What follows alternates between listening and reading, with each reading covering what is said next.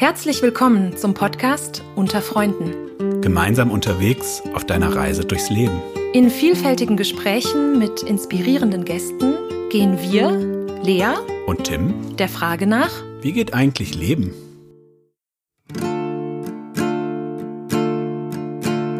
Home, I'm going home. I need a land to feel my soul. Take me home, take me home green, green hills and far away.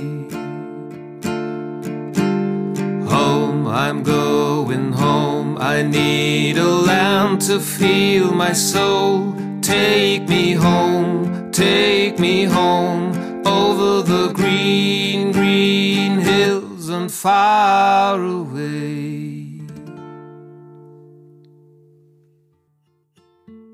Hallo da draußen und herzlich willkommen zu einer neuen Folge von Unter Freunden. Kennt ihr das eigentlich auch? Es ist ein schöner Tag, aber dann trefft ihr eine Person, die so richtig nervt, die euch total die Stimmung verhagelt. Oder ihr seid in einer Gruppe unterwegs, vielleicht mit FreundInnen, und ihr habt aber das Gefühl, so richtig gehört ihr nicht dazu. Oder ihr habt Streit mit jemandem, der eine ganz andere politische Meinung hat und der einfach nicht versteht, wie es richtig ist. Aber vielleicht auch ein Gespräch, wo ihr etwas klärt, wo ihr euch versöhnt und bei dem ihr viel lernen könnt. Das alles sind Konflikte. Und heute möchte ich in dieser Folge mit Karin Jonen darüber sprechen, wie kann ich eigentlich Konflikte bearbeiten und am besten so, dass es mir und hoffentlich auch den anderen danach besser geht. Und ich freue mich, dass du da bist. Hallo Karin. Hallo Tim, ich freue mich auch sehr. Und das ist ja auch mein erstes Interview, das ich hier in dem Podcast führe. Deswegen freue ich mich besonders, dass du da bist. Liebe Karin, bitte stell dich doch einmal unseren HörerInnen vor. Ja, mein Name ist Karin, Karin Jone. Ich lebe in Berlin.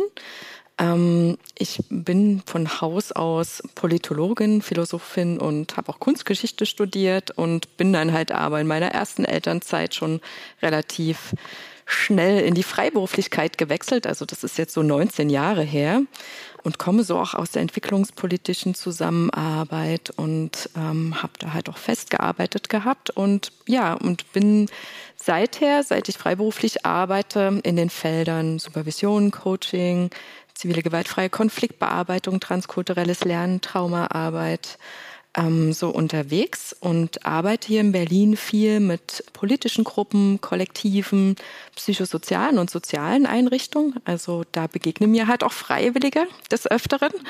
Äh, und das andere Standbein ist nach wie vor so diese internationale Zusammenarbeit. Also da gebe ich zum Beispiel Trainings oder mm, Workshops zu verschiedenen Themen, zum Beispiel, ähm, wie kann ich ähm, dazu beitragen, ähm, soziale Bewegungen zu etablieren und am Laufen zu halten und ähm, oder halt auch zu strategischen Planungsprozessen. Und dann ist noch so ein drittes Feld, ähm, aus dem ich auch dich, Tim, kenne. Äh, das ähm, beackere ich gemeinsam mit meinem Kollegen Karl-Heinz Bittel. Wir bieten nämlich Ausbildungen an, die sind zweijährig äh, für den Bereich ähm, der pädagogischen Arbeit, also als Trainerin für gewaltfreie Konfliktbearbeitung und transkulturelles Lernen. Und die andere ist tatsächlich auch Konfliktberatung und Coaching, also wo dieses Thema dann nochmal in Beratungsprozesse kommt. Und ich hatte äh, das Glück, dass Tim, du bei beiden dabei gewesen bist. Von daher freue ich mich jetzt ganz besonders. Und das ist jetzt wirklich eine Besonderheit heute. Also Karin und ich, wir kennen uns. Karin, du warst meine Ausbilderin. Mhm. Wir haben auch schon zusammen gearbeitet. Wir kennen uns auch privat. Ähm, das heißt, ich führe heute ein Interview mit dir zu einem Thema, wo ich auch ein Wissen habe, wo ich dich gut kenne und du mich auch ganz gut kennst. Diese Ausbildungen sind sehr intensiv, die gehen ja jeweils zwei Jahre. Und Karin hat mir gut auf den Zahn gefühlt, immer in der Zeit. Also wir kennen uns ganz gut. Und ich gehe heute so ein bisschen diese Doppelrolle von, ich interview dich, versuche den HörerInnen ähm, ja, Fragen zu stellen, die auch Leute, die nicht in der Materie drinstecken, was verstehen können. Und gleichzeitig ähm, habe ich ja ein Wissen, auch eine Erfahrung zur Konfliktbearbeitung und werde es auch einbringen. Mhm. Genau. Da freue ich mich schon drauf. Also ich bin jetzt ganz neugierig, wie, wie uns das so gelingt und wie wir dieses Zusammenspiel gestalten mit unseren verschiedenen Zugängen dazu. ich probier's mal.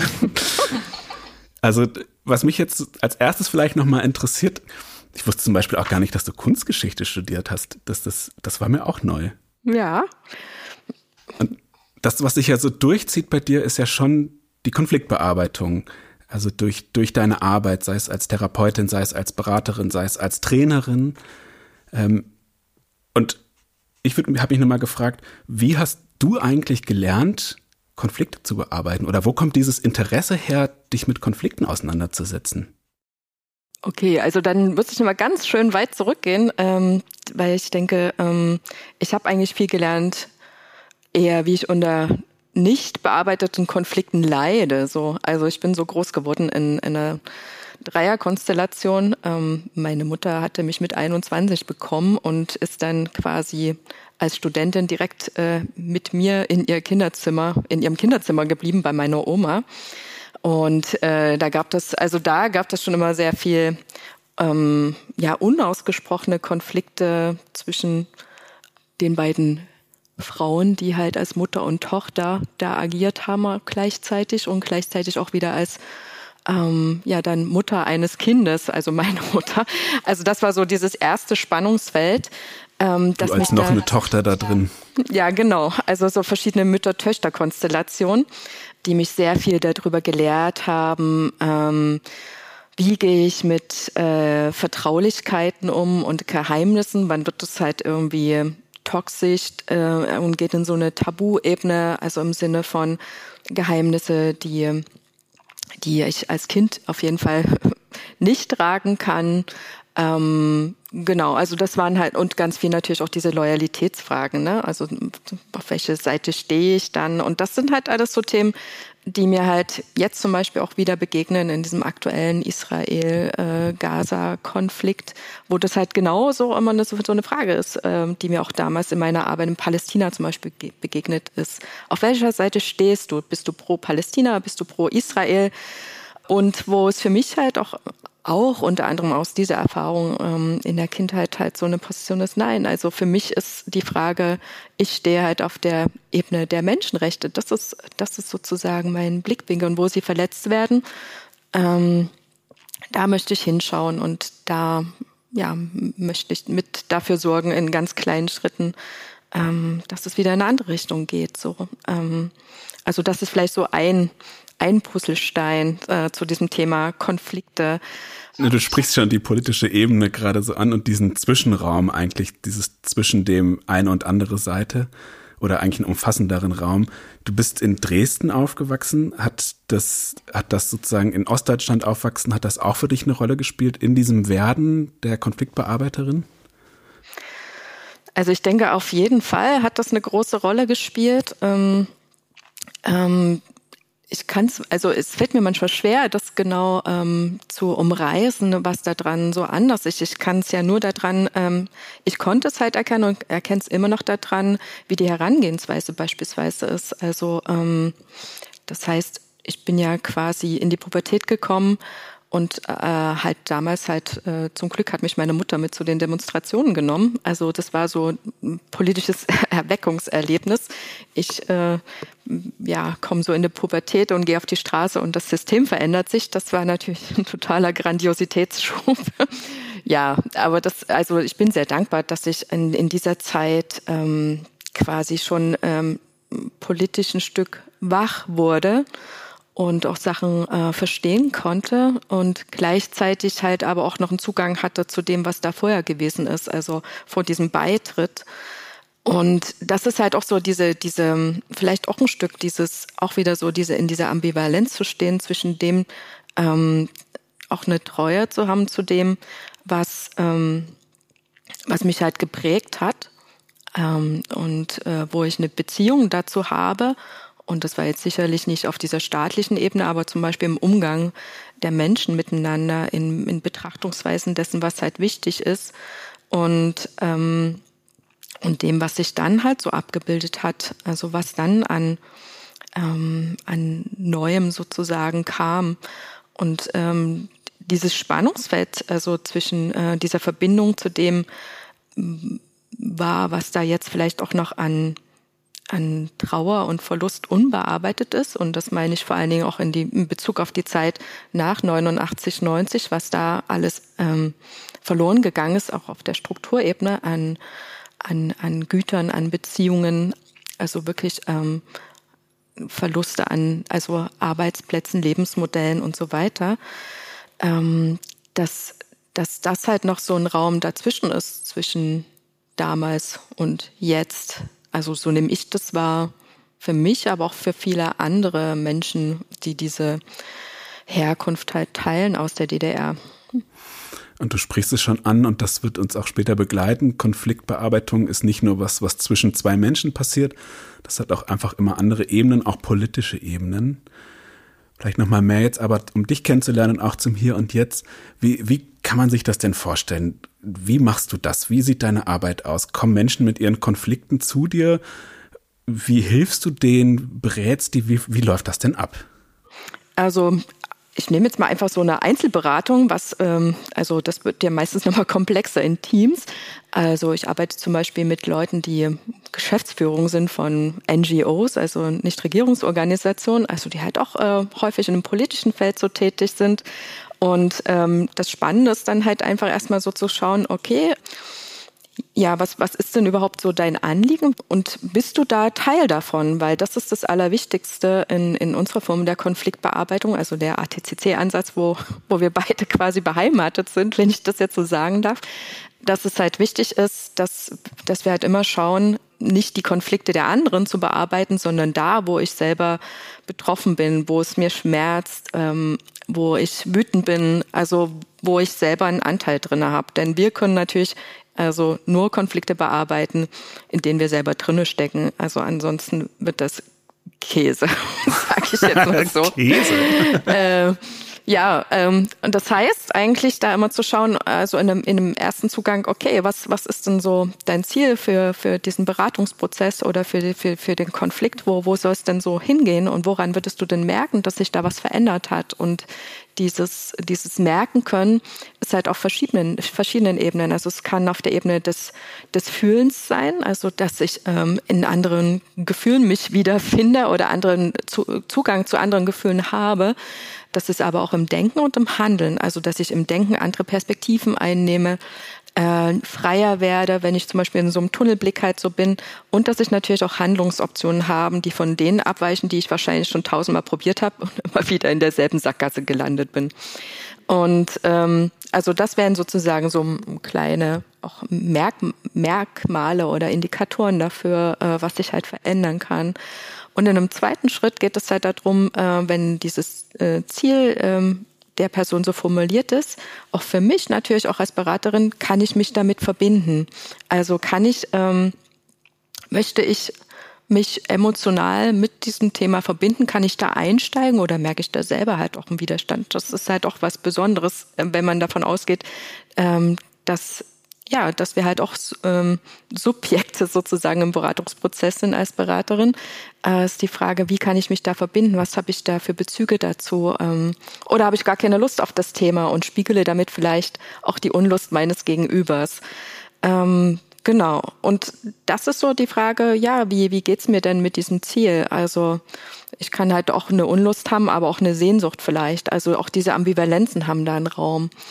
Und ähm, Genau. Und das sind halt auch eigentlich immer schon so Zugänge eigentlich und kleine ähm, Türchen, die sich öffnen, um zu zeigen, aha, was, was, was spielt denn da alles so rein? Also das ist äh, gleichzeitig halt auch so eine Ebene, also wir nennen die halt Wahrnehmung, äh, wo es so darum geht, ganz achtsam zu sein mit dem, was auch schon in der Art und Weise, wie das äh, Anliegen vorgetragen wird, äh, was uns da selbst bewegt und was da im Hintergrund so kommt, dass das halt wichtige Sachen sind. Ähm, wo wir halt ganz viele Möglichkeiten haben, damit einzusteigen. Und wenn das halt erstmal so geklärt ist, haben wir halt von unserem Ansatz her, vom ATCC-Ansatz, ähm, die Möglichkeit einfach zu schauen, okay, also ähm, wo liegt denn der Konflikt? Ähm, ist es halt eher ein personal geprägter Konflikt? Also da geht es halt so meistens darum, dass man noch kommunikativ äh, vielleicht schnell mit dem Gegenüber was besprechen und klären kann. Geht es halt eher um, um unklare Vereinbarungen und Regeln oder ist sogar was auf dem auf der rechtlichen Ebene unklar? ähm, gibt es halt äh, strukturell, ist es halt eher ein strukturell geprägter Konflikt. Das heißt, geht es halt um Güter und Güterverteilung, also egal, ob die jetzt materiell oder immateriell sind. Geht es um Macht, geht es um Zeiten, um Räume oder um Rollen? Geht es halt um Zugehörigkeit oder um Ausschluss? Ist es halt eher ein Konflikt, der auf der Ritualebene ist, wo halt unklar ist, wie läuft es denn? Äh, was kann ich denn da tun, um dazu zu gehören? Oder wie können wir gemeinsame Rituale entwickeln, die uns gemeinsam auch eine Verbindung schaffen? Ist es halt eher ein kulturell geprägter Konflikt? Ähm, oder geht es halt um verschiedene Werte? Genau, und je nachdem, also die, die zu beratende Person sozusagen, die, äh, die hat dann die Möglichkeit, also über Indikatorenkarten oder über das, wie sie es halt schon sagt, habe ich häufig auch den Zugang, ähm, einfach zu schauen, okay, welche Ebene ist es denn? Weil für uns ist es halt wichtig, dass wir jetzt zum Beispiel nicht alles mit äh, gewaltfreier äh, Kommunikation bearbeiten oder was halt immer so die Tools so sind, die da vielleicht die eine oder der andere so assoziieren, sondern dass wir halt erstmal schauen, okay, wo, wo ist denn der Konflikt? Auf welcher Ebene ist er denn angelagert, um dann zu wissen, okay, mit was brauchen wir dafür, für diese Bearbeitung? Also zum Beispiel bei einem strukturellen Konflikt braucht es erstmal eine genaue Analyse und auch eine Planung und eine Umsetzungsphase und strukturelle Konflikte. Also wenn wir jetzt Klimawandel anschauen, beispielsweise, was ein der allergrößte strukturelle Konflikt gerade so ist äh, in unserer Welt, der uns halt alle betrifft. Ähm, es ist halt äh, sehr klar, dass man dafür eine andere Herangehensweise braucht, als wenn, wenn wir uns jetzt zum Beispiel streiten würden. Mhm. Und ich hake nochmal vielleicht ein an so zwei Punkten. Das eine ist diese, diese Beteiligung, diese, was habe ich für eine Beteiligung im Konflikt? Das ist was, das, ähm, da muss ich denken an meine Ausbildung. Das haben wir ja wirklich geübt ohne Ende. Immer wieder zu gucken, was ist eigentlich bei dir los? Und auch diese Erlaubnis, wenn ich jetzt ein Training gebe oder eine Beratung mache, mich zu spüren. Also mhm. das finde ich nochmal wichtig zu betonen. Es geht wirklich auch darum, ich habe ne, auch wenn ich berate, ich bin nicht nur ähm, ein neutrales Objekt, was da sitzt und irgendwie dir hilft. In diese Falle trete ich als Sozialarbeiter ja gerne rein. Also, sondern ich darf da sein, ich spüre was und das hat auch mit dem Konflikt zu tun, den diese Person mitbringt. Mhm. Also diesen, genau. diesen Aspekt. Und das andere, was du jetzt schon angefangen hast zu erklären, Konflikte sind ähm, komplex und laufen auf verschiedenen Ebenen statt oder können auf verschiedenen Ebenen stattfinden. Also das Konfliktverständnis ist nicht, wir beide haben einen Streit zu zweit, sondern es gibt eigentlich mehr, viel mehr Ebenen. Ne? Genau.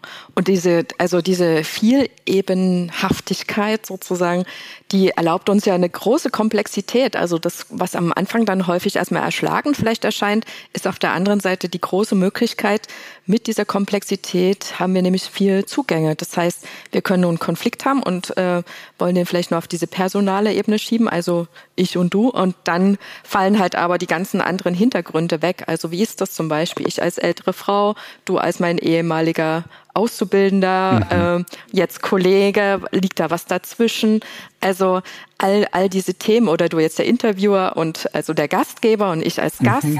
äh, was, was bedeutet das alles? Das sind alles Elemente, die halt damit hineinspielen. Ne? Ähm, und wenn wir die halt ausblenden, ja, dann beschneiden wir uns halt ein Stück weit, ähm, um die Möglichkeit für Veränderungen zu sorgen.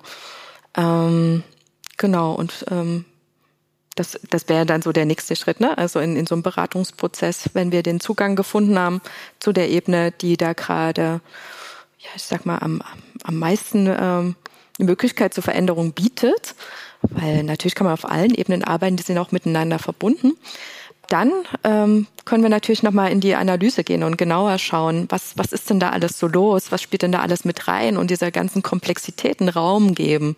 Also den Raum, der zeitlich so da ist zumindest. äh, und da halt auch explorieren und gemeinsam forschen. Und das ist halt für mich auch immer dieses ganz, ganz, also wo bei mir dann so der Flow kommt, dieses gemeinsame Explorieren was, was sind diese Elemente, wo, wo, wo spüre ich eine Resonanz, wie auch immer die halt aussieht, ne? ob die schmerzhaft ist oder ob die freudig ist oder ob die eher in, in eine Konfrontation dann geht oder in, in, in Mitschwingen. Das, das ist erstmal egal. Es geht nicht um, also es geht halt um überhaupt um dieses Miteinander so in Verbindung zu kommen, dass, ähm, dass diese Komplexität aufscheint und erstmal ohne Lösung sozusagen sein darf Und dann in einem nächsten Schritt, äh, wenn, wenn diese Komplexität irgendwie da ist und wir die Fülle fühlen können, dann ist auch immer der Weg, also für das Gegenüber zu entscheiden, was mache ich jetzt damit. Also so ist meine Erfahrung. Und das äh, hat natürlich auch ein Stück mit Vertrauen zu tun, aber halt auch Zutrauen und auch dieses äh, zu wissen, okay, die, die andere Person, die weiß, was sie damit macht und und ich darf auch was damit für mich machen.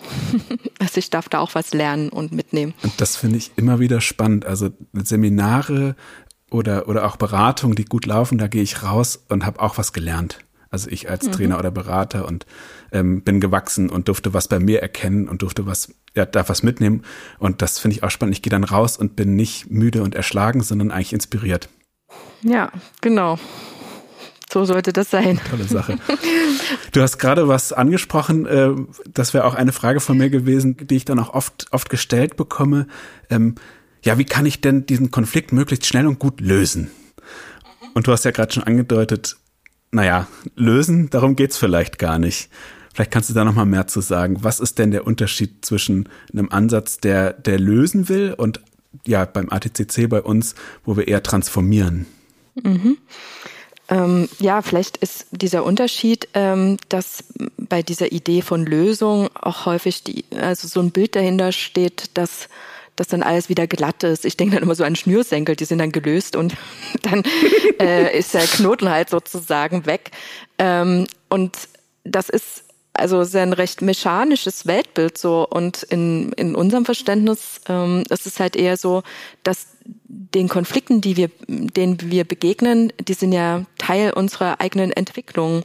Also sowohl unsere Entwicklung als Individuen, als äh, Paar beispielsweise, ähm, als Team, als halt auch als eine Organisation oder halt als eine Gesellschaft. Also all diese Konflikte, die so stattfinden, äh, die weisen uns ja darauf hin, ähm, dass sich was verändern muss in dem, wie es gerade ist. Weil so wie es ist, ähm, sind unsere Bedürfnisse nie abgedeckt oder unsere Rollen sind unklar, wir fühlen uns machtlos und so weiter. Äh, und das heißt, ähm, dass, dass diese Konflikte quasi oder die Anteile des Kon Konfliktes nochmal in, in ähm, also dass wir uns anschauen müssen, was ist das Konstrukt, wie basteln wir uns den Konflikt, also aus welchen Bestandteilen ist der überhaupt so zusammengesetzt und dass wir dann noch schauen können in dieser Analyse, okay, äh, was sind die, die Elemente, die wir da haben und welche fehlen uns vielleicht noch und wie können wir ein neues Konstrukt basteln, wohl wissend, äh, dass sich das auch wieder irgendwann zu einem Konflikt entwickeln wird, weil das halt ein permanenter Prozess von, von Transformation eigentlich ist, weil wir halt zu jeder ähm, Lebenstages, Jahreszeit, was weiß ich auch immer, äh, unterschiedlich neue Bedürfnisse, neue Umstände, neue Bedingungen haben, in denen wir halt so leben. Und von daher ist zum Beispiel dieses, dieses, diese Idee von Lösung würde mir halt widersprechen, weil ich möchte, ähm, oder in, in meiner Erfahrung ist, alle, alle die Konflikte, die mich geprägt haben, sind Bestandteil von mir. Und wenn die sich aufgelöst hätten, dann wären sie ja nichts. ähm, und das heißt, ähm, wohl wissend, äh, also oder wenn, ne, also es gibt Konflikte, die ich zum Beispiel mit meinem Partner habe und äh, die sind noch weiter da. Also ich weiß, dass wir die hatten und ich weiß, dass da bestimmt auch Sachen immer wieder kommen können. Und trotzdem ähm, sind die in dem Sinne für mich ein Zugang zur Transformation und nicht zur Lösung. Denn Lösung hieße, dann wird es total langweilig werden. dann wäre das ja abgehakt. Und damit wäre halt auch ein Stück unsere gemeinsame Entwicklung halt abgehakt. Also Lösung ist für mich ähm, nicht das, ähm, das Wording oder das Konzept, ähm, Konflikte zu bearbeiten, weil immer was zurückbleibt. Auch an, vielleicht auch an Verletzungen oder an, ähm, ja, Anteilen, die nicht gesehen wurden oder nicht, ähm, sich noch nicht entwickeln konnten, die dann halt aber später kommen. Und das Schöne ist, in der Be in Bearbeitung ist ja quasi oder Transformation ist ein Prozess und kein Zustand.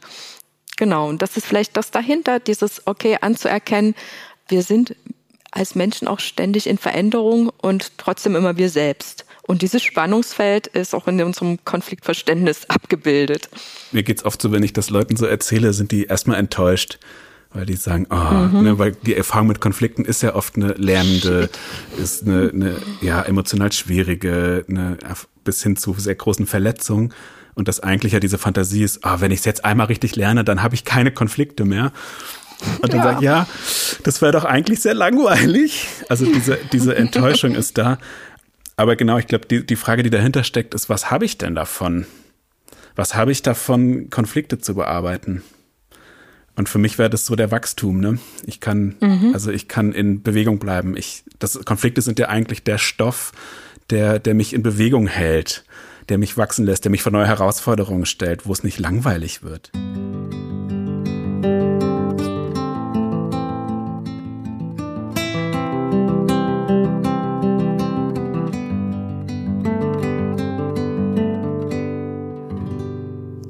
Und gleichzeitig ist es die Möglichkeit, sich wirklich miteinander zu verbinden. Also wenn ich äh, dem anderen den Konflikt zutraue, dann bin ich eigentlich schon in der, also in der, in der Verbindung mit der Person und auch in der Verbindung mit mir. Also die, ich erlebe das ja viel auch in den, in den Gruppen, in denen ich so arbeite, dass wenn dann die Idee vorherrscht, ähm, wir dürfen keine Konflikte haben, äh, zum Beispiel der Sache wegen. Ne? Ich arbeite ja viel mit auch politischen Organisation oder äh, Gruppierung. Und ähm, das heißt sozusagen, diese Konflikte sollen zurückgestellt werden äh, für das höhere Ziel und also für die ähm, Rettung der Welt oder was dann zum Beispiel oder ja also für die gute Sache sozusagen und das das ist halt so ein Moment wo ich das halt sehr schade finde auch wenn es dann eine Idee von Lösung gibt sozusagen endlich die Konflikte weghaben das ist häufig so eine so eine Haltung die mir entgegengebracht wird wo ich halt erstmal immer erstmal ins Ringen komme mit ähm, mit dieser Vorstellung also und dann natürlich auch in Konflikt mit den Leuten. Erstmal, wo ich sage so, ich kann eure Konflikte nicht wegmachen.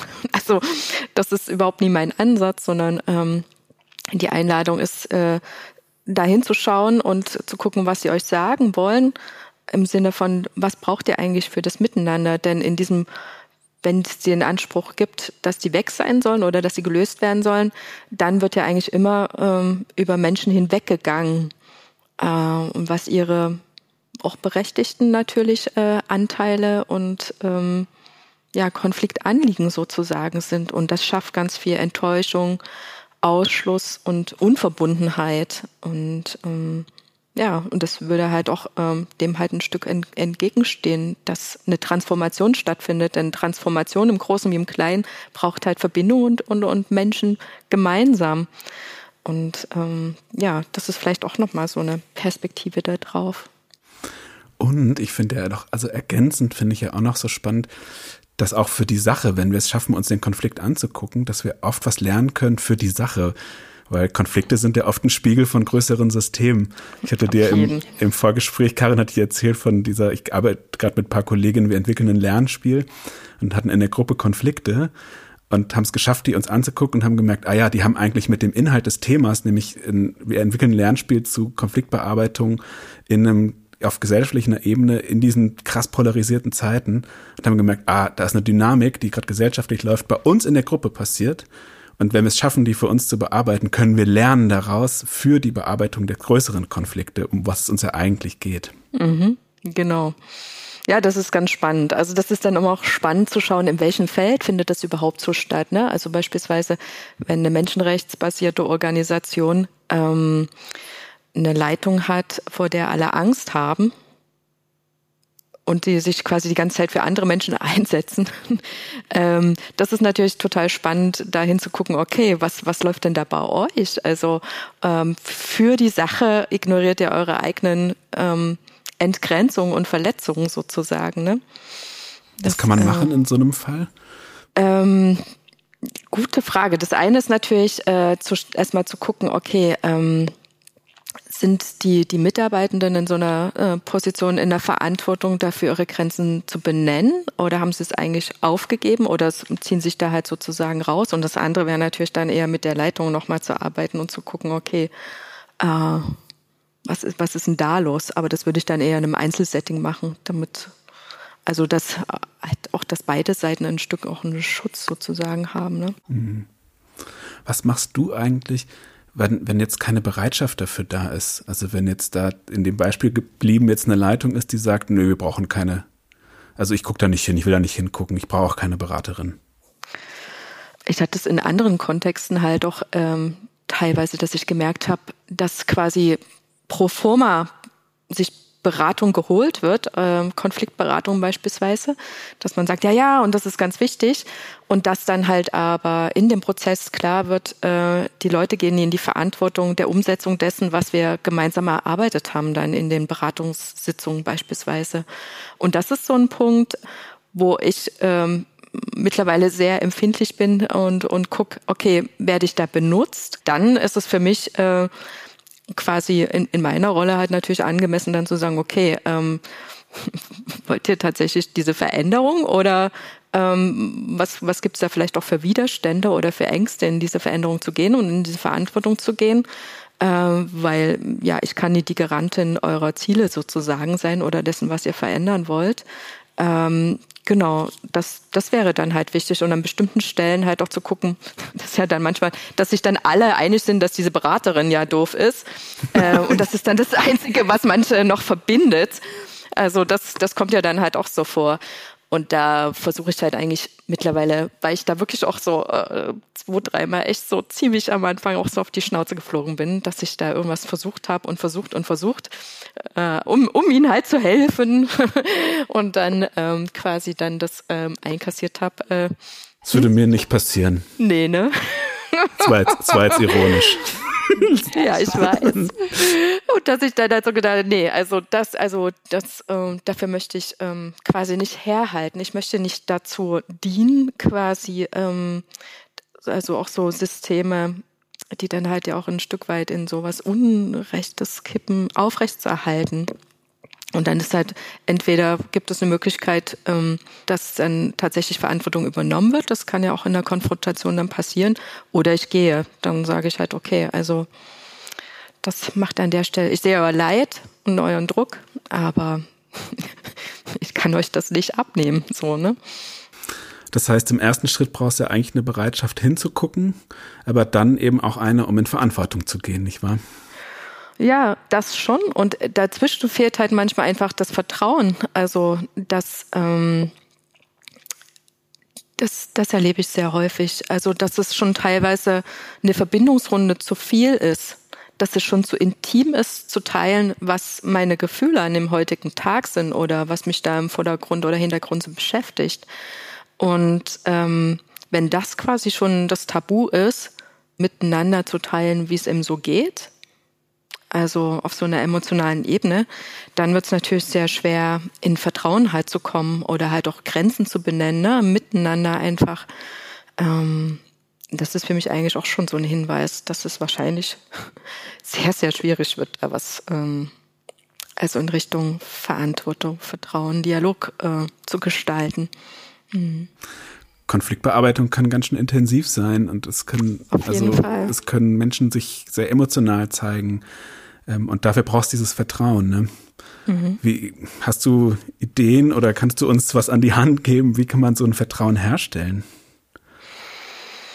Oh, das ist ganz schwierig. Also ich denke, das hängt halt auch immer ein Stück von der Situation halt ab. Ich denke, was zum Beispiel ähm, ähm, hilfreich ist, dass Vertrauen ja häufig immer mit Grenzen zu tun hat. Also dass ich vertrauen kann, dass ich meine Grenzen benennen kann äh, und äh, dass ich halt aber auch bestimmt Grenzen austesten kann. Also dass ich auch probieren darf und dass ich nicht vorgefestigte Meinungen oder Bilder, wie ich mich zu verhalten habe in einem bestimmten Kontext, dass ich das übernehmen muss. Und das heißt, ähm, das ist also zumindest in der Beratung von Teams für mich halt immer ganz wichtig, da nochmal hinzuschauen, was sind denn überhaupt äh, Grenzen, die sie halt, also wo sind Grenzen, die sie wahrnehmen, dass sie gewahrt werden und sind die ausgesprochen, also so explizit benannt oder ist das halt eher was Implizites? Und äh, welche, welche Grenzen sind denn so frei flottierend und wabern halt so und werden halt auch immer wieder ähm, verletzt? Und, ähm, und was brauchen sie halt eigentlich, um da eine Sicherheit halt reinzubekommen? Und das, ähm, das Schwierige ist halt häufig, dass zum, also in vielen politischen äh, oder sagen wir jetzt mal linken Organisationen ähm, sehr viel Misstrauen herrscht, äh, was zum Beispiel Leitungsfunktionen angeht oder weil das sofort halt mit, also sagen dann halt immer mit Hierarchien verbunden ist. Und ich denke, es sind halt eher Ängste vor Herrschaft, weil Hierarchien sind ja sowieso immer in irgendeiner Form so da. Und ähm, das, das ist dann halt äh, auch eine Schwierigkeit, wenn aus der ganzen Ohnmacht heraus ähm, niemand den Schritt wagt in Richtung, ich zeige mich mit meiner Verletzlichkeit, so, mhm. also da, wo so meine Grenze ist. Ähm, und dann wird es halt meistens sehr, sehr starr. Aber deine Frage ging ja eigentlich in die andere Richtung. Wie kommt man da halt auch wieder Aber raus? gleichzeitig beschreibst du ja auch einen, einen, Weg, sozusagen das zu bearbeiten. Also zum Beispiel eine Anerkennung, dass, dass, dass da Verletzung da ist. Dass da mhm. ein Raum da ist, der nicht sicher ist. Ja. Ja, und ich denke halt auch äh, Sicherheit. Also was, was brauche ich mich, um, also für mich, um mich da sicher zu fühlen in einem bestimmten Kontext, so, ne? Ja. Und welche Erfahrung habe ich da so gemacht mit bestimmten Grenzverletzungen? Ja, wenn das möglich ist. Das ist auch nie immer in allen Teams so. Ja. Aber es kann ja halt auch in, aus dem Arbeitskontext sein. Also letztens hatte ich auch in einem Team, dass jemand sagte, okay, eine Kollegin hat halt was weitergetragen, was ich eigentlich da vertraulich behandelt wissen wollte. Und es war kein toxisches Geheimnis. Also ähm, und wenn das halt benannt werden kann, dann kann man damit arbeiten. So, ne? Dann gibt es eine Möglichkeit, ähm, sich gegebenenfalls zu entschuldigen oder wie auch immer damit halt umzugehen, was es dann halt braucht. Aber wenn es nicht besprechbar ist und einfach nur geschluckt wird, dann wird sich das ansammeln und halt einen Berg an Misstrauen gründen. Und das finde ich auch nochmal einen, einen wichtigen Punkt. Also auch Grenzverletzungen können zu einem größeren Vertrauen führen, wenn sie besprochen werden, wenn sie vergeben mhm. werden, wenn es eine Versöhnung gibt. Das kann Vertrauen aufbauen. Es muss ja auch nie immer eine Versöhnung geben, aber es kann zumindest erstmal ein Vergeben geben. Ja, stimmt. Also, dass man dann, also, dass man zumindest klar hat, das ist so eine Grenze und ich möchte eine bestimmte Sache mit dir jetzt erstmal nicht besprechen. Da brauche ich erstmal wieder irgendwie einen Anlauf oder andere Räume oder erstmal bunten Lecken zurückziehen und so weiter. Ne? Aber ich sag dir, äh, wenn, wenn ich äh, wieder ansprechbar bin oder so. Ne? Und manchmal ist das ja sogar noch ein Schritt davor, überhaupt erstmal üben, das, das Wahrnehmen, ne? das überhaupt erstmal zu üben, ah ja, da, da ist ja meine Grenze und dann mhm. auch zu üben, die zu kommunizieren. Ja, und das fällt natürlich auch sehr vielen sehr schwer, gerade halt in den Bereichen, ähm, wo es so um alles geht, sage ich jetzt mal so. Ja. dann mitzuteilen, wo so Grenzen sind, äh, weil es ja dann häufig die Idee gibt, ähm, ja, was, was, sind denn, was ist denn schon meine Grenze gegenüber all diesem Unrecht in der Welt? Ja, das ist also diese, dieses äh, ähm, Abwiegen und äh, Abwerten. Ja. Oder gegenüber all den Kindern, die jetzt hier eine gute Betreuung brauchen im Kindergarten. Mhm. Oder sowas. Also im Sozi genau. bei uns gibt es ja auch viel diesen sozialen Kontext, aber da ist ja auch, da gibt es ja auch ganz viele Grenzverletzungen. Ja, und das, das Spannende ist halt da auch mal hinzuschauen, mit welcher Botschaft gehe ich quasi über meine eigenen Grenzen oder lasse über meine eigenen Grenzen gehen. So, ne? Also das, das sind ja auch nochmal ganz wichtige Anzeiger. Und ähm, die Frage ist dann halt natürlich auch in dem Kontext, den du jetzt so erwähnt hast, äh, dass man halt natürlich halt guckt, okay, ähm, gehe ich da quasi äh, auf eine Ebene von Schuld und ziehe die mir rein oder gehe ich auf eine Ebene von Verantwortung? Ja, und die Verantwortung wäre im ersten Schritt das Zulassen, nicht wahr? Das Hingucken und Anerkennen. Ja, damit ist meistens schon ganz viel erstmal bewirkt, so, ne, wenn es ähm, aus diesem unbesprechbaren Raum rauskommt. Mhm. Unfühlbaren Raum auch. Gut, damit haben wir jetzt so ein bisschen einen Einblick be bekommen, quasi eigentlich in, was sind Konflikte, was sind so, ja, vielleicht auch allgemeine Strategien oder Umgangsweisen, sie zu bearbeiten. Jetzt, Karin, lass uns doch mal konkret werden. Wir ja. hatten, haha, wir hatten nämlich im Vorhinein so überlegt, ah, okay, wie machen wir das jetzt, äh, dass das auch so greifbar wird für HörerInnen? Und dann habe ich so rumgehirnt, oder wir in der Redaktion haben rumgehirnt, was sind so Beispiele, was sind so Fälle, die wir oft in den Freiwilligendiensten haben, die oft die junge Menschen, die wir begleiten, die wir so mitkriegen. Und haben genau Fälle, also echte Fälle, ähm, natürlich anonymisiert. Da wird jetzt niemand, ja. da wird jetzt niemand vorgeführt, haben die so zusammengetragen. Und jetzt ähm, wäre die Idee, dass ich diese Fälle einmal einbringe und wir so ein bisschen dahin gucken kann und ich, was, wie kann man die bearbeiten? Was könnte man mhm. da in mhm. diesen Konflikten so unternehmen? Wird ja sogar so ein bisschen mit Frag Dr. Sommer. genau, das war so meine erste Assoziation. Was du schon immer wissen wolltest und bisher nicht zu fragen getraut hattest. Genau, du bist jetzt unsere Dr. Sommer in Bezug auf Konfliktbearbeitung. dann gibt es so eine Sparte im Magazin, wo dann die Fragen beantwortet werden. genau. ähm, genau, und ich würde vielleicht einfach mal anfangen mit dem ersten, ersten Beispiel. Vielleicht das mit der Lebensgemeinschaft, ha?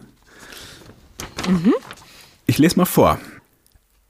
Eine Freiwillige in einer Lebensgemeinschaft mit Menschen mit Behinderung übernimmt viel Verantwortung, betreut gleich zwei Personen mit Behinderung gleichzeitig, macht Extraschichten, kocht in ihrer Freizeit für die Wohngruppe, weil die Leitung macht's ja nicht. Und sie bekommt dafür keinen Dank, sondern nur Misstrauen. Was denn da los? Die Arme kommen mir gleich so. Oh, das Opfer. Oh Mensch. Mhm. Also das ist so mein, mein, meine erste äh, Reaktion sozusagen.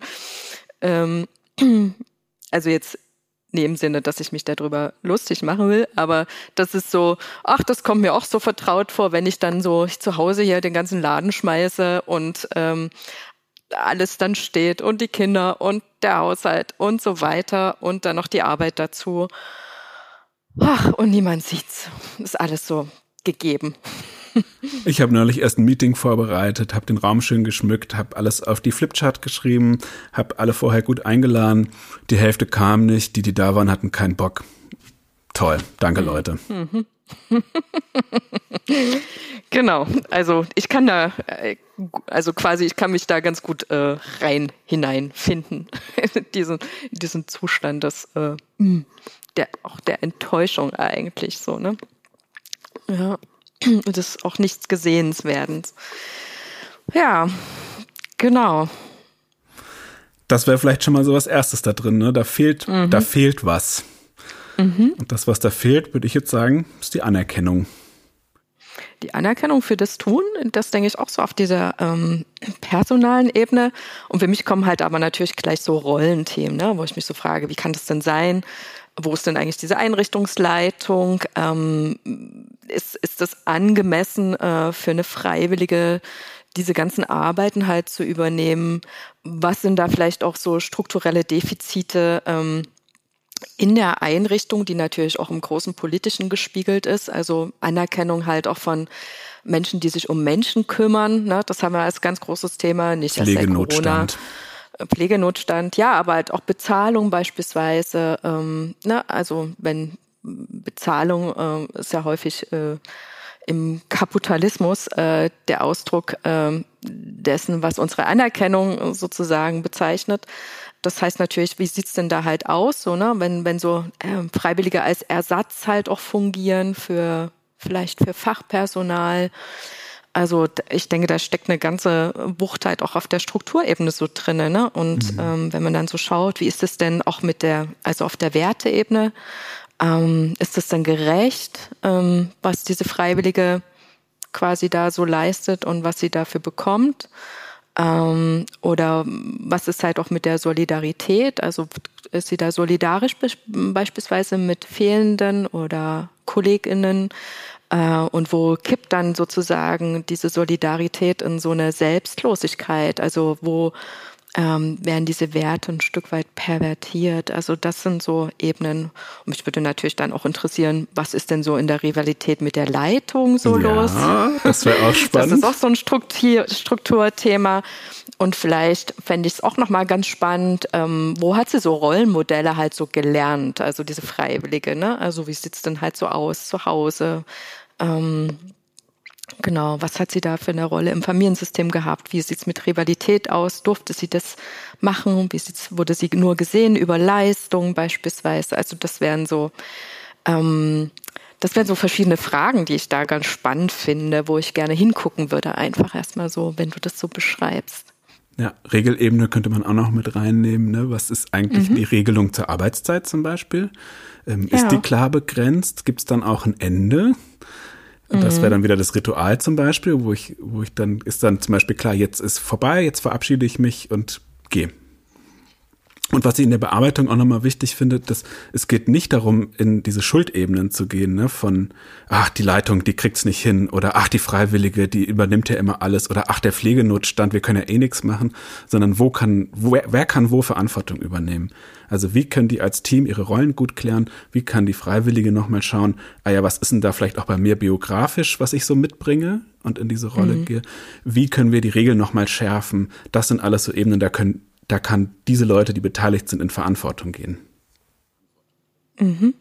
Ja, und wo liegt Verantwortung halt auch brach so, ne? Und ähm, genau, wie wollen sie dann halt gemeinsam damit umgehen, denke ich halt in der Einrichtung und nicht individuell. Das wäre auch nochmal spannend. Also macht sie da tatsächlich irgendwie so ein, eine Form von Lückenbüßerin ähm, oder Retterin. Und oder Retterin, ja. Und die Frage wäre natürlich halt auch, wie wird das kulturell legitimiert? Also ähm, anscheinend kriegt sie ja da keine Anerkennung ähm, dafür, aber vielleicht hat sie da ein anderes Bild, was ihr dazu steht, sozusagen. Ja, also könnte man auch mal kulturell so schauen. Mhm. Mhm. Ja. Bei der Verantwortung ist ja auch die Schuld nahe. Genau. Das, das fällt mir bei dem auch nochmal auf, dass sozusagen, oder das kenne ich auch oft aus der Praxis, dass dann halt die Leitung schuld ist. Und dann ja. rede ich mit der Leitung und die Leitung suggeriert mir eigentlich, ah nee, die Freiwillige ist schuld. Die reißt hier einfach immer alles mhm. an. Wer, wer ist denn jetzt eigentlich schuld? Und das ist ja mhm. auch nochmal vielleicht von der Dynamik her, ne, dass dann da so ein Spiel auch drum läuft, wer ist jetzt hier schuld? Genau. Und wer ist dann eigentlich in so einer in so einer Allmacht und wer ist halt so in einer Unmacht und wer agiert dann eher willkürlich, ne? Also wenn sie sich Sachen unter die Nägel reißt, recht willkürlich und unabgesprochen, dann ist es natürlich auch eine Form von Entgrenzung. Da wären wir auch wieder bei diesem Grenzthema so. Das heißt halt aber, was gibt es denn für Grenzen halt auch für Freiwillige? Wo es ist das Frei und Willige quasi begrenzt und wo wird es halt eher zum Beispiel, wo muss es in die Hände der Professionellen so?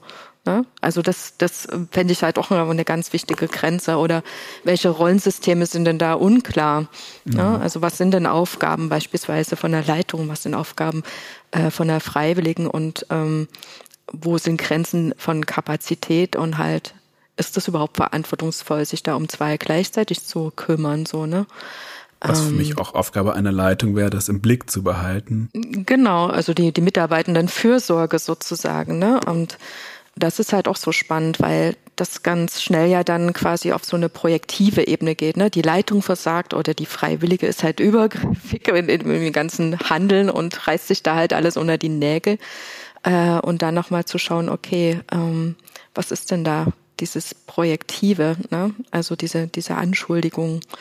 Und um was geht's denn eigentlich und mit welchen Gefühlen? Das ist ja immer das Spannende. Wenn es um Schuld geht, sind die Gefühle weg. Welche Gefühle sind denn eigentlich da? Da müsste ja eine große Hilflosigkeit, Enttäuschung, auch vielleicht Einsamkeit so da sein. Ja. Also äh, und wahrscheinlich halt auch auf beiden Seiten. Und das wäre ja auch nochmal eine Möglichkeit. Ja. Eine Angst vielleicht ähm. da nicht die Bedeutung zu kriegen, ne? Ja. Oder halt auch gar nicht zu wissen, äh, was muss ich denn hier eigentlich tun, so, ne? Also ähm, was muss ich denn leisten, zum Beispiel, um dazuzugehören, so, um hier ja eine Bedeutung zu haben, sozusagen, ne? wie du sagst, genau.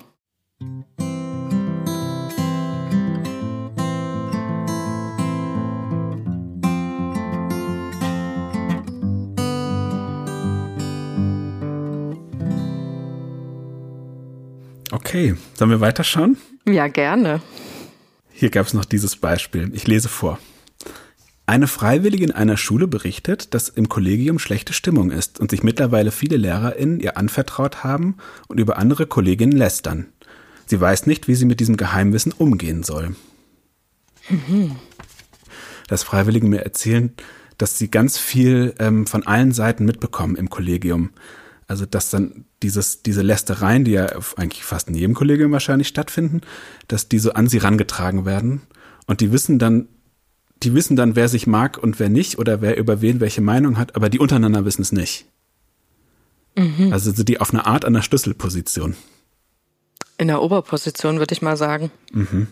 wie gehe ich mit Geheimnissen um? Naja, das macht normalerweise ein Priester, oder? Also so jemand, der so ein Beichtgeheimnis abnimmt und äh, hinterm Vorhang sitzt und äh, nichts teilt, oder?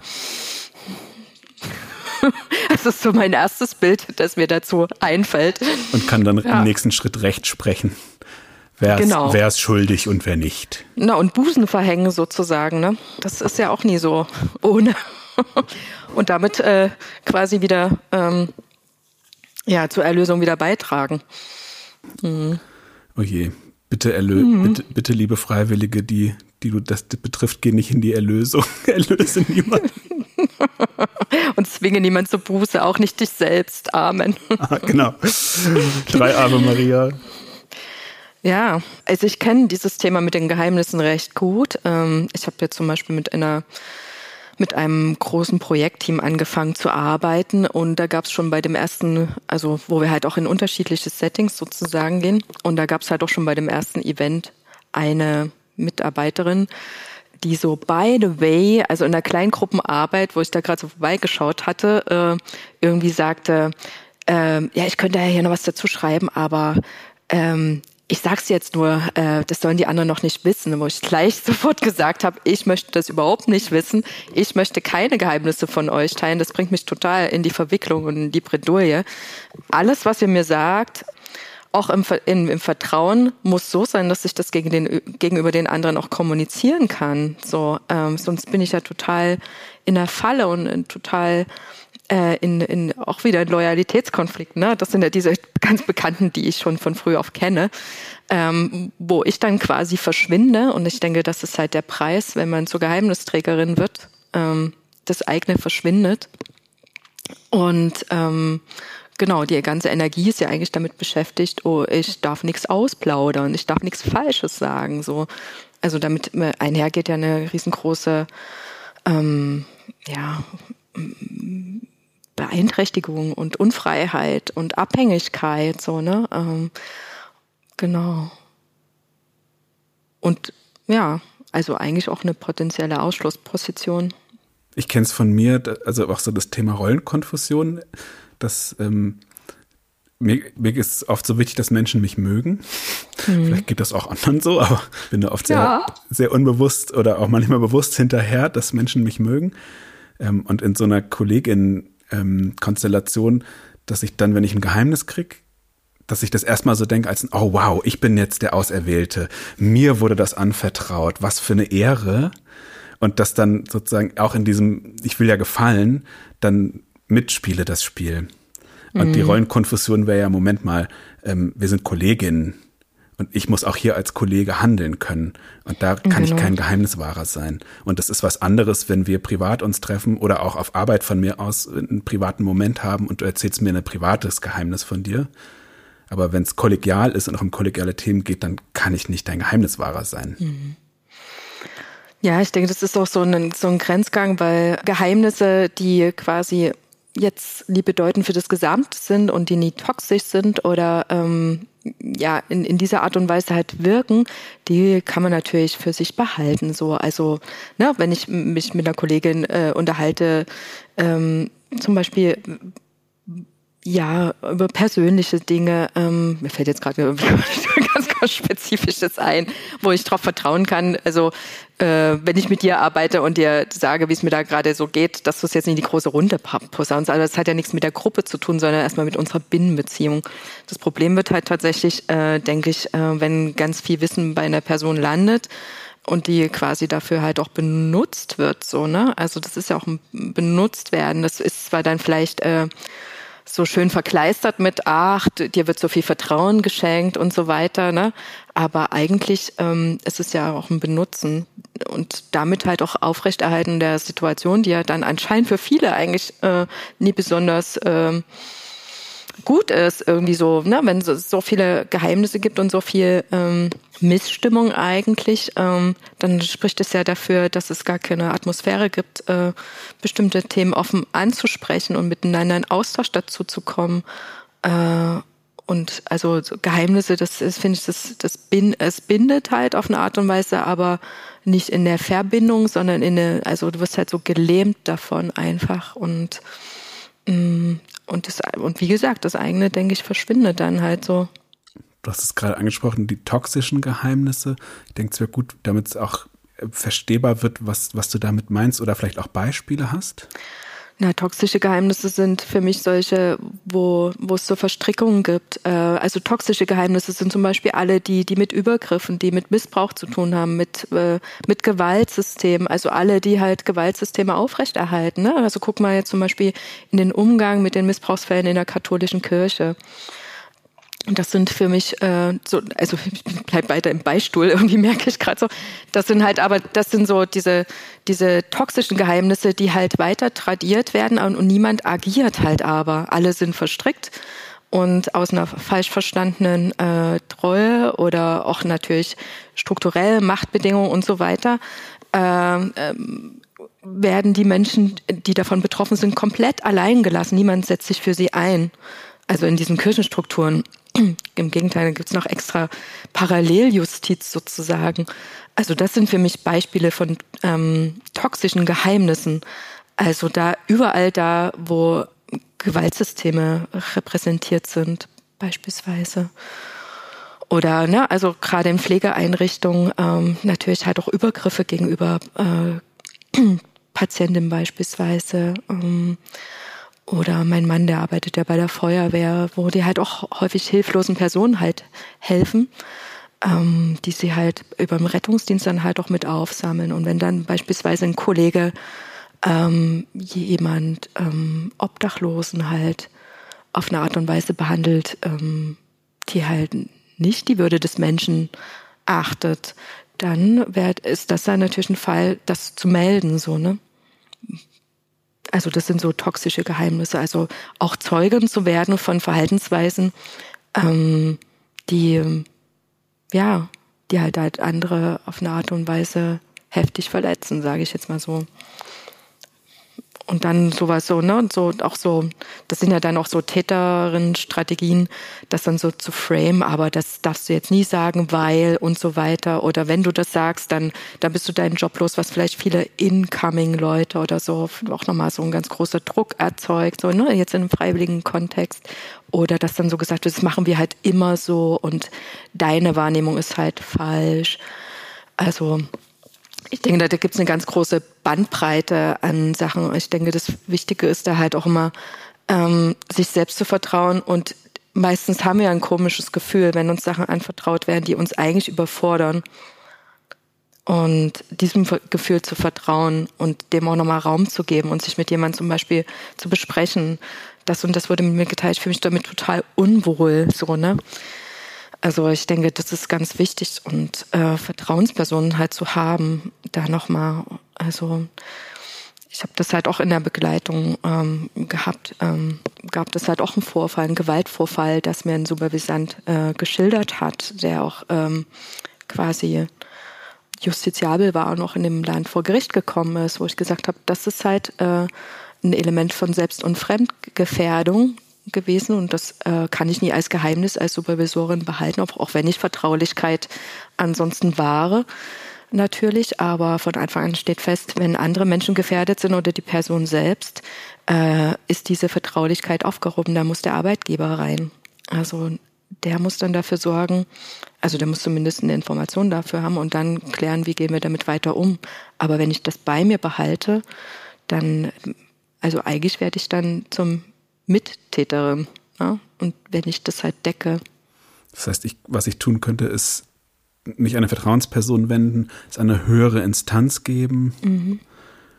Ähm, aber ich denke auch nochmal ganz wichtig, da auch auf die eigenen Grenzen zu achten. Ne? Wenn, ja. wenn ich in so ein System reingerate, ähm, da auch zu gucken, wahrscheinlich relativ schnell an den Punkt zu kommen, zu sagen, ich kann das hier nicht, also ich gehe hier nicht mit, mich nicht mehr mit rein, ich kann das nicht mittragen. Ich gehe hier. Mhm. Ich kann das melden, vielleicht noch, diesen Schritt kann ich gehen. Aber ähm, wenn ich hier drin bleibe und denke, ich kann das, könnte das verändern, dann werde ich mich ziemlich aufreiben. Ja. Nee, also das, genau. Das wäre dann so diese Allmachtsposition auf jeden Fall, ja. Mhm. Und ich weiß noch nie, wie das in den Einrichtungen ist, ob das da sowas wie Supervision halt gibt. Kannst du es nochmal bitte wiederholen? Das hat gerade ein Bild gehakt. Okay. Äh, das ist so eine andere Frage, die mir halt auch so als Supervisorin halt einfach so kommt, ob in den Einrichtungen, wo eure Freiwilligen arbeiten, das halt auch so Supervisionen gibt, ob die, also wie die da so begleitet sind. Also das wäre natürlich dann noch mal so ein Raum. Ja, die Realität ist oft, dass es das nicht gibt. Mhm. Also dass es einen Wunsch gibt, aber es nicht, nicht da ist. Mhm. Also okay. diese höhere Instanz dann oft nicht gibt.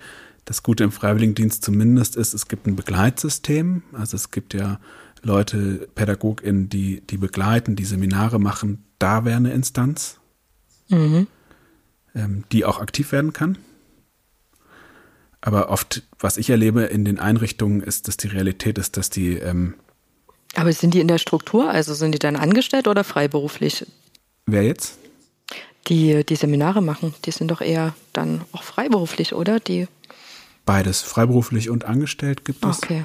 Und auf jeden Fall gibt es ja einen Austausch auch. Es gibt ja eine ganze, also bei uns zum Beispiel gibt es ähm, ganze Büroabteilung, die pädagogische Begleitung macht, die auch Seminare mhm. macht und die auch mit den Freiberuflichen im Austausch ist und solche Fälle dann auch übernimmt. In unserem Beispiel jetzt nochmal mit der Freiwilligen und den Kollegen, die lästern, das ähm, lese ich jetzt erstmal nicht als ein toxisches Geheimnis. Ähm, was wäre da nochmal vielleicht so eine Herangehensweise? Ich denke, Lästern ist noch was anderes als Geheimnisse. Also Lästern ähm, ist für mich was ganz anderes als Geheimnisse zu pflegen. Also das, also bei den Geheimnissen würde ich wirklich immer gucken, also sind sie, also kann ich sie halten ohne Probleme sozusagen bei mir oder übersteigt halt meine Grenze und sie gehen halt in das Toxische und ich muss Sachen tragen, die ich eigentlich nie mit verantworten will und bringe mich halt in eine Position, ähm, wo ich selbst gefangen und verwickelt bin, so. Und beim Lästern würde ich es halt aber nochmal anders sehen. Was wäre denn da das Beispiel? Was meinst du denn da konkret? Ach, was ich schon erlebt habe, ist, äh, dass die, die Frau jetzt dann, ja, und dann kam ähm, die Lehrerin so und so und hat über den anderen Lehrer gesagt, dass der total inkompetent ist und seine Klasse nicht im Griff hat und dass der doch eigentlich hier nicht Lehrer sein dürfte. Und dann kommt noch eine Person zu denen und erzählt denen, also ne, übrigens, bleibt aber unter uns, ne, wenn du mal frei haben willst, donnerstags hat immer die Sekretärin so und so Dienst, bei der kriegst du ganz leicht frei. okay. Mhm.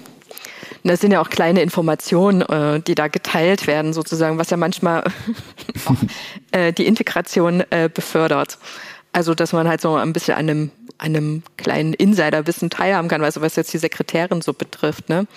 Und die andere Frage ist ähm, mit diesem Lästern, ähm, also gibt's also was ist so der Zweck? Geht es darum, jemand auf eine Seite zu ziehen oder bestimmte Sachen da mh, mm, schon mal zu setzen oder manchmal ist ja Lästern, also für, für mich, ich brauche das auch häufig und ich mache das, das haben wir ja auch gemacht, uns erstmal diesen Angstkoffer halt zu öffnen und zu schauen, okay, also Lästern dient ja auch ein bisschen der Angst, des, dem Angstabbau, dass man sozusagen, was äh, tut das so ein Gegenüber bei mir eigentlich auslösen und Lästern hilft halt manchmal in einem geschützten Rahmen, ähm, und natürlich auch, äh, um mal aufzumachen, um diese ganzen, mal was rauszulassen, äh, was was eigentlich um, ein Stück angstbehaftet ist, so, ne? Also ist es noch im Rahmen von Lästern hilft?